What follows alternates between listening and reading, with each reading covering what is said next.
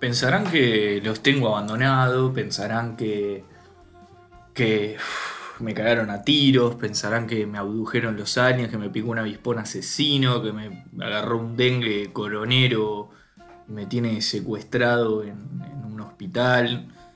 O directamente dirán, no, este tipo se compró una vida y no nos necesita más. Ninguna de esas cosas es cierta. Eh, menos que menos eso de comprarse una vida que... estoy lejos de tener. Eh, no estoy tomando mate hoy, ¿eh? estoy, con refresco. Eh, una rodaja de limón, estoy en esa. Oh, mucho hielo, rodaja de limón es este es la gloria. No, no he encontrado ningún sustitutivo en, en- el mundo de, nada. Eh, las bebidas alcohólicas tampoco. Eh, sí, capaz. le, le estoy empezando a agarrar gusto al. No estoy. No tomo mucho yo, pero. O soy medio. medio. medio pendejo para tomar, digamos. Nunca me pasé al vino. Digo, me puedo tomar un whisky, pero no. ¿Viste? Birra y. Un fernecito, un ron, ¿viste? Trago como de salidor me quedó, ¿viste? Pero no, tampoco es que saliera mucho ni nada. Es como que no, no he pasado nada de eso. Pero en el gin esa frescura así con el limón y algo así medio... Una cosa es como bien, bien refrescante. Además hay que pegar como cachetazo de Transformer, pero... Pero volviendo, ¿no? Eh, El refresco cola bien frío con una rodaja de limón, creo hasta el momento no le he encontrado rival. Y esto amigos que he hecho que es básicamente casi hablar dos minutos sobre la nada misma, es lo que voy a hacer durante los siguientes. Eh, bienvenidos a Hablo Solo, acuartelado. Eh, ya en una cuarentena más laxa, ya este, en una nueva normalidad o libertad responsable con conceptos que dijo nuestro presidente. Eh, no, no termino de entenderlos en parte, pero por otra parte un poco que sí. Básicamente, no sé, salgan con tapaboca y, y si pueden seguir quedándose, quédense. Yo entendí eso. eh, eh, y si pueden salir a correr o hacer un poco de ejercicio, una plaza, háganlo también, con distancia y con todo eso. Hagan eso. Eso sí, eso escuché y dijeron hagan eso. Después, hay un montón de cosas que no pueden hacer porque no, digo, no pueden ir al shopping, ir a un cine, porque no hay. Pero está. No sé si fui claro, por algo no trabajo en el gobierno ni participé. eh, la gente no le confió al partido wilfredista. Y estas circunstancias demuestran que eh, hicieron bien, porque si, al partido wilfredista le pasa esto, yo renuncio a los 45 segundos.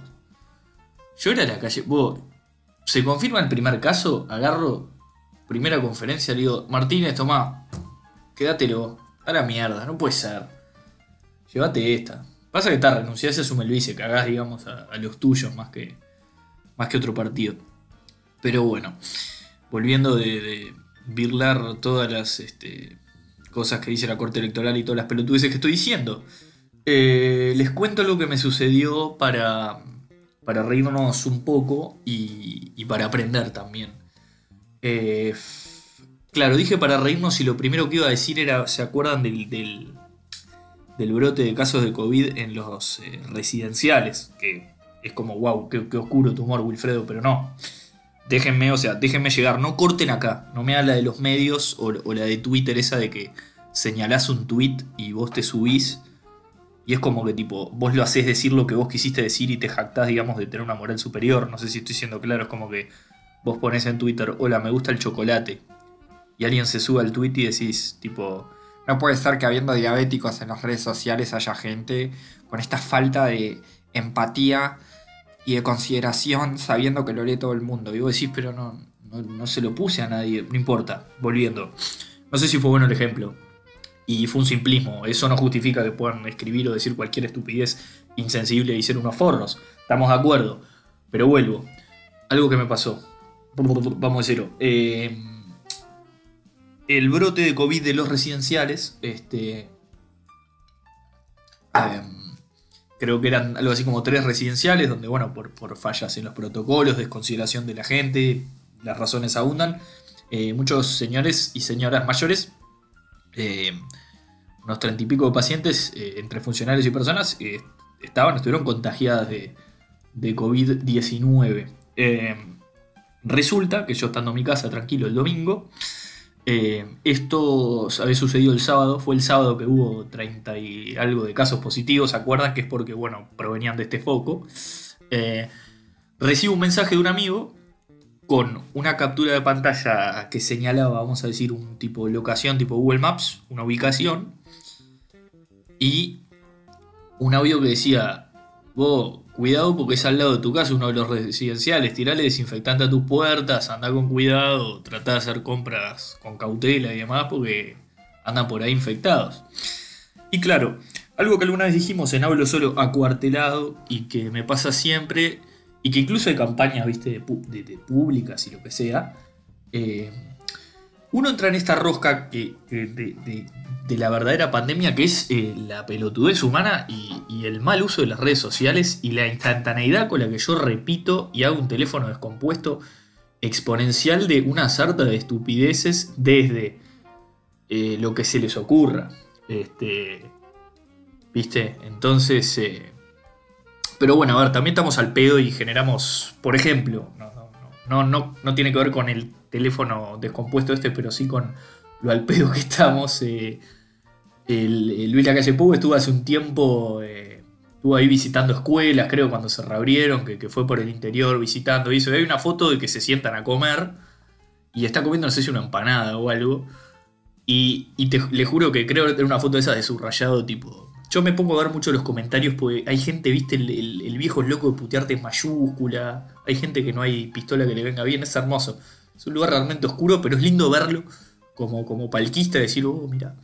Entonces, había una foto, era como que, no sé, el, gabinete, no sé quiénes fueron, si algún ministro lo que sea, y, algún, viste, no sé, maestro, ni idea. El tipo comiendo una empanada así, tipo, con la mano. Y, y el primer comentario era, eso es un pastelito, no es una empanada. Ok, este. Eh, ponele que... Ponele que ya de ahí ya no ya digo, escribiste eso, lo pensaste y lo mandaste, ¿entendés? O sea, te tomaste la molestia de querer corregir. bueno, está. Yo entiendo. Una cosa es corregir información fidedigna justamente para ahondar lo que decía antes en este mundo de desinformación. Ponerte a discutir si era un pastelito o una empanada lo que estaba comiendo el presidente en una mesa con 10 personas que no estaban un metro Estaban todos medio juntos. Ponele que estaban sin tapaboca porque estaban comiendo y no hay una forma de comer con el tapaboca. Pero comentas eso. Y mejor, Ariel le comenta, no, no, es una empanada frita. Y otro, ah, típico, ay, te haces porque sos blanco, sabes más del interior y sos el dueño de la verdad. Es real esto que estoy contando. Se putearon por si era un pastelito o una empanada. Entonces, estamos al pedo, volviendo. Vuelvo. Perdón, justo... Eh, mi hermana está cocinando muy bien. No debería contar esto, pero mi hermana está cocinando muy bien, muy bien. Y se está mandando unos. Este, está haciendo tortas muy ricas y, y focaccia está haciendo. Eh, agarró tipo una receta de esas familiares, viste, de abuela. No sé dónde mierda la agarró. Eh, y no les puedo explicar, es una locura. Me estoy volviendo loco. Eh, no sé cómo voy a hacer para acondicionarme, porque lo que estoy lastrando en esta 40. Vuelvo. Entonces, ¿qué me pasó? Un amigo me manda, entonces. Voy a tener que hacer el cuento de vuelta porque. Abro paréntesis para hacer 30 minutos, me descubrieron. Este, a ver, vuelvo. Eh, residenciales de ancianos, brote de COVID, recibo un WhatsApp con una captura de pantalla, con una indicación de dónde es supuestamente uno de los residenciales, el residencial Dolce Vita, lo digo porque se supo el nombre, si no, la verdad que no, no había por qué andar contándolo. Entonces, eh, bueno, me manda a una cuadra de donde vivo. Me dice, che, cuidado porque hubo por ahí, viste, o sea, digo, hay gente que entra y sale, anda con tapaboca, ten precaución. ¿Qué hago yo antes de chequear, antes de revisar, antes de ponerme a pensar? Hay un residencial acá, yo que vivo hace 25 años en el mismo fucking barrio. ¿Hay este, algo que me suena raro? No, lo reenvío a el grupo de familia mío, no de la familia con la que vivo, sino un grupo más extensivo de familiares míos que viven todos en el mismo barrio también. Para decirles muchachos, acá es uno de los residenciales, sepan que vivimos cerca, tengan cuidado. Cuando miro bien la foto, me resulta raro porque reconozco la esquina, porque es a una cuadra y media de mi casa, y digo, qué cosa más rara. Este, cuando me pongo a pensar, digo, acá no hay un residencial, salvo que por mucho tiempo haya habido un residencial sin un cartel o sin haber visto yo un veterano sentado ahí jugando al casino, no sé qué hacen los viejos, y dije, bueno, voy a ponerme a indagar. Entonces googleo residencial Dolce Vita en Google. Resulta que el residencial Dolce Vita efectivamente existe, más no existe a una cuadra y media de mi casa, existe en Sayago, en el barrio Sayago. Este, yo vi un Parque Valle. Entonces me pareció muy raro esto porque digo, está, Sayago no es Parque Valle, no, o sea, está Montevideo, no es una ciudad grande, lo que ustedes quieran, pero Sayago no es cerca, en, los términos de montevideanos, digamos, que para nosotros 7 minutos de ómnibus ya es lejos. Eh, no es cerca Sayago de, Parque Valle. Tengo que, agarrar, ¿viste? Entonces, eh, me pongo a indagar más aún. Y claro, se me prendió la lamparita. Resulta que Dolce Vita es el nombre de una whiskería, barra casa de masajes, barra eh, un putero, perdón, pero se dice así, eh, en la esquina de mi casa. Que hay hace tiempo, que ni muté, nunca fui, nunca. Siempre paso por la puerta y digo, ah, mira, es acá, mira qué bueno. Y, y claro, dije, Claro, googleó residencial y saltó esto y el tarado me mandó que en la esquina de mi casa había infectados de COVID cuando lo que había era un prostíbulo, señoras y señores. Acá abro un pequeño paréntesis por si quieren hablar de la regulación versus la prohibición, que es algo que está muy en boga. Este, lo hablaron bien. No hace el cuento, pero viste, cuando mencionas los temas a veces la gente... Vuelvo. A ver si me entienden. Yo como un idiota entré en la rosca de tía abuela de reenviar todo lo que recibo sin pensar, sin procesar, por el solo hecho de que sucedió cerca, me convertí en una señora de sillón mirando el 4 diciendo, ay no, me vienen a buscar.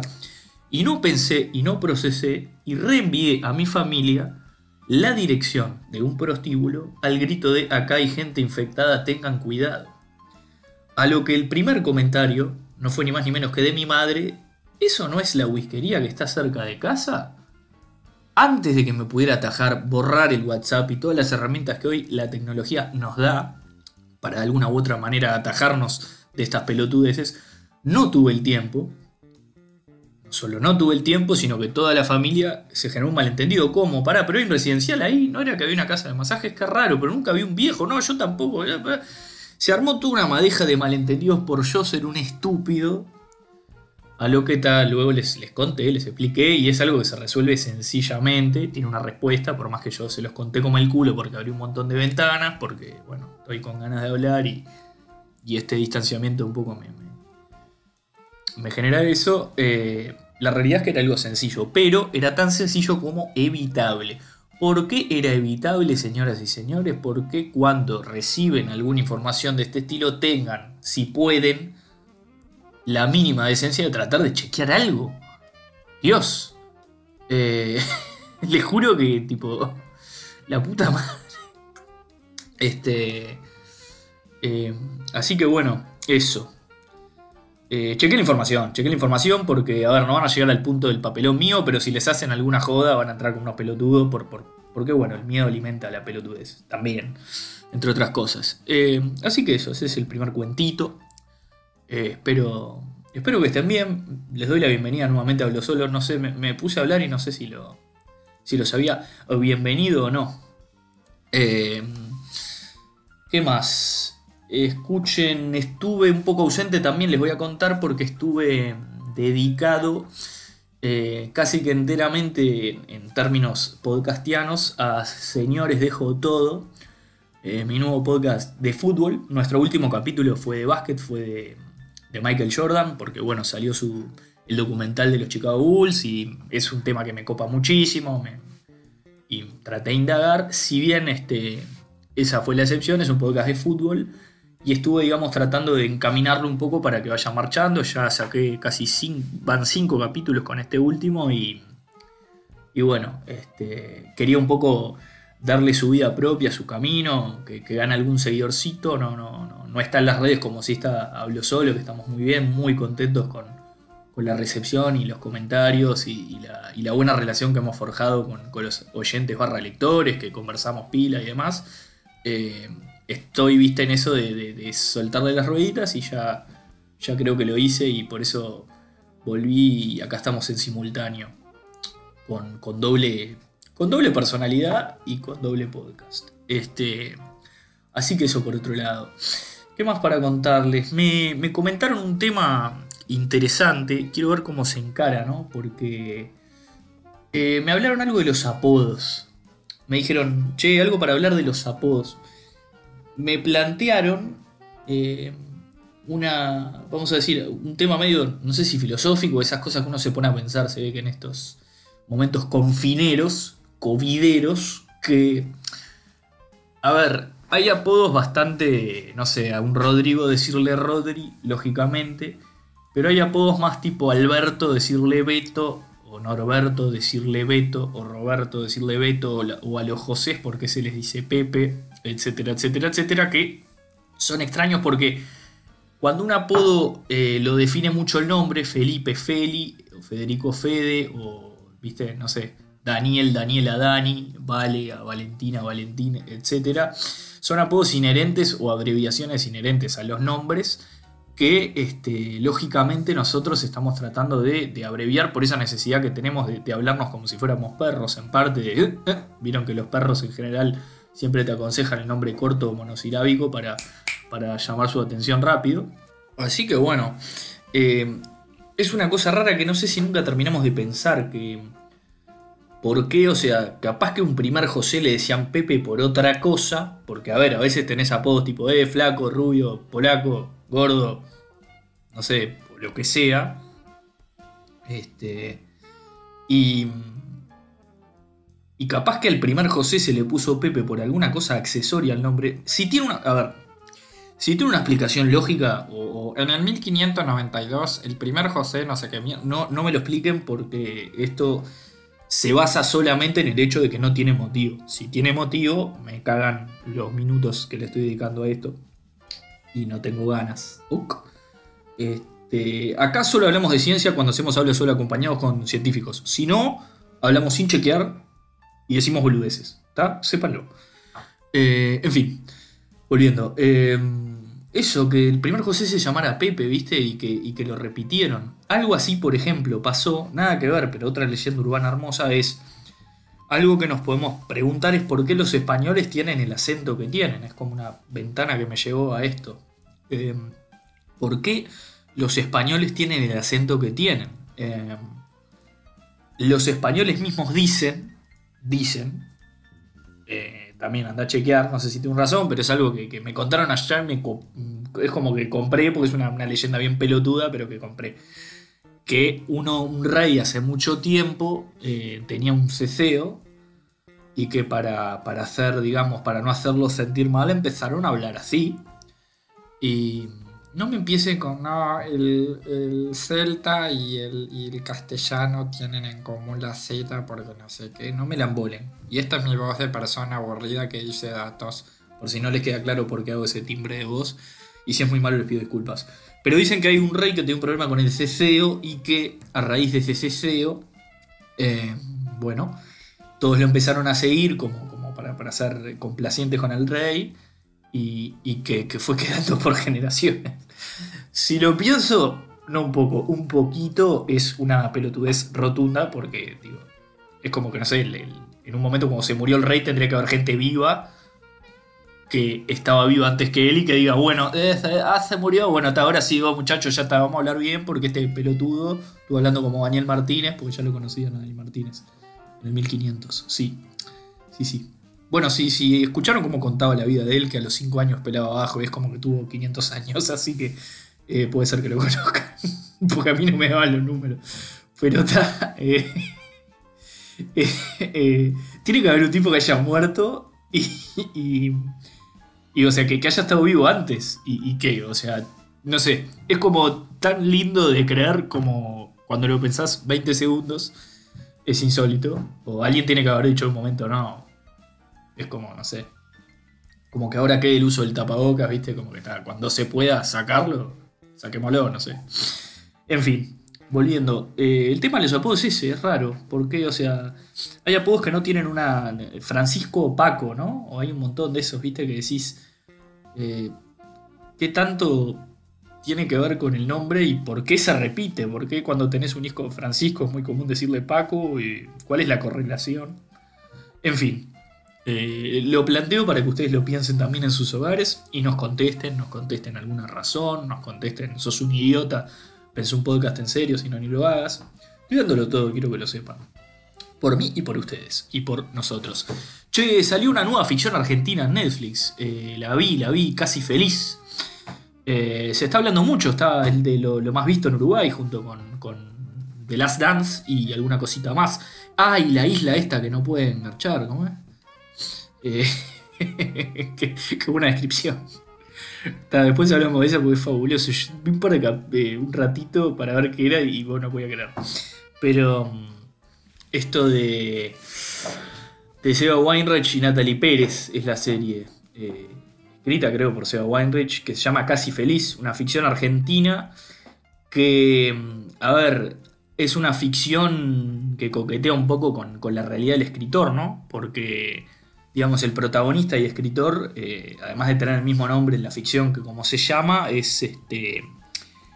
Es un conductor muy importante de radio en Argentina, ese es uno de los cracks de la radio de allá, eh, es eh, comediante, viste, hace monólogos, eventos y demás, y tiene entonces una vida similar a la que describe, y, y tiene una cosa medio Woody eh, eso del, judío melancólico, ¿viste? El, el- loco es, es de Villa Crespo, Villa Crespo es eh, una de las, este, ahí hay una colectividad judía muy importante en Buenos Aires, este, y viste, es hincha de Atlanta, que es el cuadro de, ahí, y tiene esa como conexión con el barrio, con esa forma de ser, de, la melancolía, la preocupación, eh, buscando la, la felicidad, bueno, casi feliz se llama, no estoy diciéndoles nada, nada muy diferente a, lo que puedan deducir de saber leer simplemente.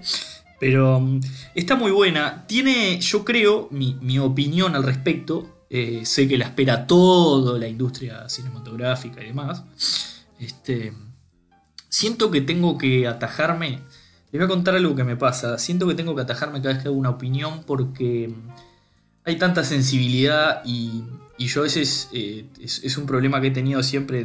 doy un perfil medio, medio pedantón que, que no, que, que en, que en realidad siento que no es. Entonces, cuando opino algo, parece que estoy como que pontificando y cantando la posta, medio, viste, esto es así. Y la realidad es que es una simple visión y que puedo estar equivocado, puede ser una pelotudez, puede no tener fundamento, es simplemente cómo lo veo. Y, y bueno, es una forma de, ofrecerles mi, visión de esto, de esto que vi, por si lo querían ver o no. Siempre las opiniones suman. Yo, yo converso mucho con, con amigos, familiares demás, y si, si tienen alguna cosita para ver o para recomendar. Eh, así que bueno, mi... Siento que fue una búsqueda esta, esta serie. Primero, antes que nada, son capítulos cortos de 25 minutos, algo que eso está muy bueno, porque en la comedia en el Río de la Plata, vamos a sobre todo a referirnos a Argentina, porque acá hay casi que no hay industria, ya ellos dicen que no tienen industria o que casi que no tienen, ¿viste? Yo en lo personal veo que en comparación con nosotros, wow, la verdad que sí la tienen, porque poder meter una serie en Netflix o poder sacar ficciones o series web, este, ya parece un montón, que acá es mucho más difícil pensar en un proyecto así. Fue una búsqueda de eh, un producto mucho más eh, gringo, mucho más yankee. Seguramente sea la impronta Netflix, que, que- son más, gringos en las formas de laburar, más yankees. Y, y estuvo muy buena la búsqueda, porque, a ver, eh, el cine argentino a mí me gusta mucho, pero no solo, o sea, no el hecho de ser argentino tiene que limitarlos o definirlos a ese cine de diálogos totalmente exacerbados y el chueco suar diciendo la puta que lo parió y esa, ese vértigo o, hacer una cosa medio independentona con, con tomas verdes y silencios. Digo, se puede hacer algo de la vida normal, de, de, de un tipo divorciado que, que tiene los hijos fin de semana por medio y tiene un programa de radio, digamos, y anda ahí, que medio que, que siente que está quedado, que no se encuentra o qué le pasa. Se separó hace poco de su, de su esposa, eh, que la quiere, que, que quiere reconciliarse, de cuáles son sus problemas, si es un tipo que no escucha, si es un tipo que siempre está en otro lugar, desconcentrado, qué le pasa, eh, si tiene todo para ser feliz y no lo es, por, por qué, ¿viste?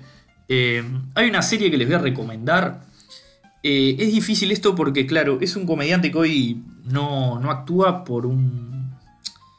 Porque, bueno, tuvo un montón de cagadas para, para con muchas chicas, ¿viste? Tuvo no sé si, si, califica violencia de género propiamente, pero sí situaciones en las que incomodó a muchas mujeres y eh, por lo menos eh, un par de años, eh, hace un par de años que está marginado del circuito de la comedia, este, mientras por lo menos se aclaran las situaciones que, lo, que lo rodean.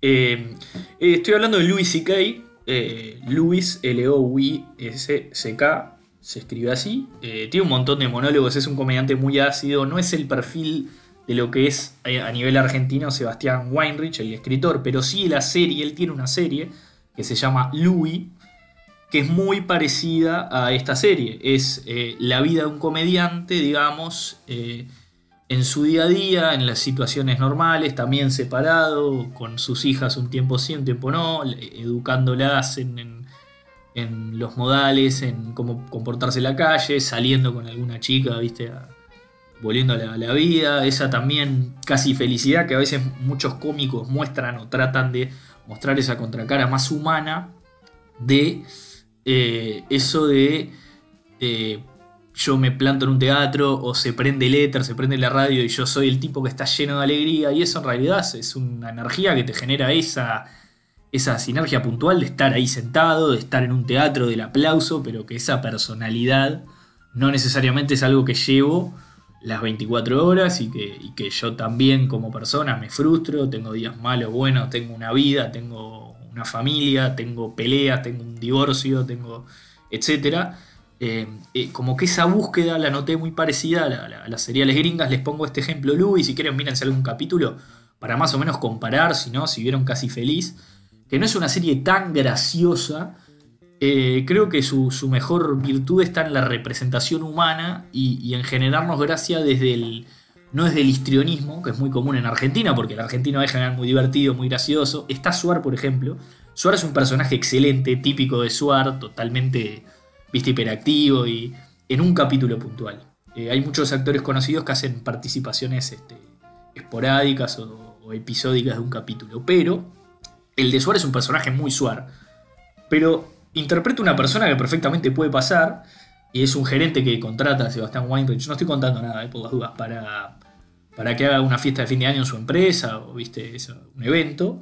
Y mucha gente que he escuchado en distintos medios de, cómicos o gente que, hace eventos y demás, encuentra que es una serie muy atinada en relación a las cosas que sienten los tipos que van a hacer un evento, que hacen radio, que con que uno te diga en la calle, che, está medio quedado el programa, eh, aunque te lo digan, joda la liviana, vos te quedás maquinado con eso y por más que siente aplaudan ese que te dijo, che, medio que se quedó, ya te cambia la cabeza. Eh, un montón de, de, observaciones, vamos a decir, de, esa búsqueda de, del comunicador en este caso, o del cómico, por, por, por no sentirse absorbido por, por por el achanche, por quedarse, por, viste. Eh, y en el medio su vida personal, hay un montón de historias de amor en el medio. Este, creo que como historia, a ver, a mí me pasó que la vi, me divirtió, no me parece una cosa súper genial porque hay cosas como que no quedan claras. Eh, o hay, eh, vamos a decir, vínculos que evolucionan muy rápido y falta alguna explicación, algún detalle de cómo llegan a constituirse como tales. Pero más allá de eso, me parece que está buena la búsqueda y que, y que vale la pena verla. Eh, es muy amigable, capítulos cortos, está bueno ver algo en tu idioma. Sobre todo ahora Netflix que cada vez te tira más series tipo, porque yo, yo que sé, de última yo inglés hablo y, me copa y te miro.